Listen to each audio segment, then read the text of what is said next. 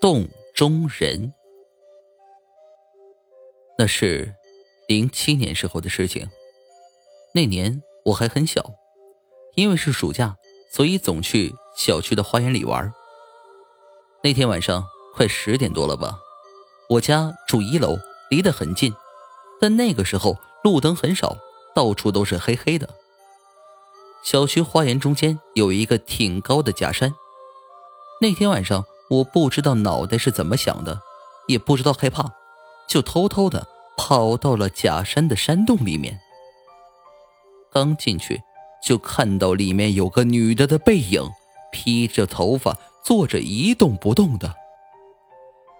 我心想，这么晚了还有人坐在这里面，我就上去问她：“姐姐，你在这干什么呢？”那人不说话。也不回头。没过一会儿，我看了看他，他肩膀在抽泣，随即传出了那种带回音的哭声。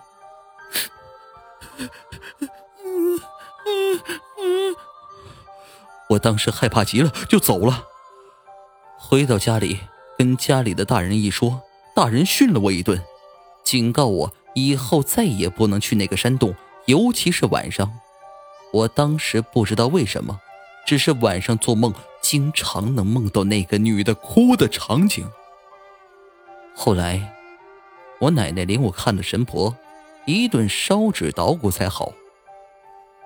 之后我才知道，有个女的就住在小区里，后来进山洞里被人打死了。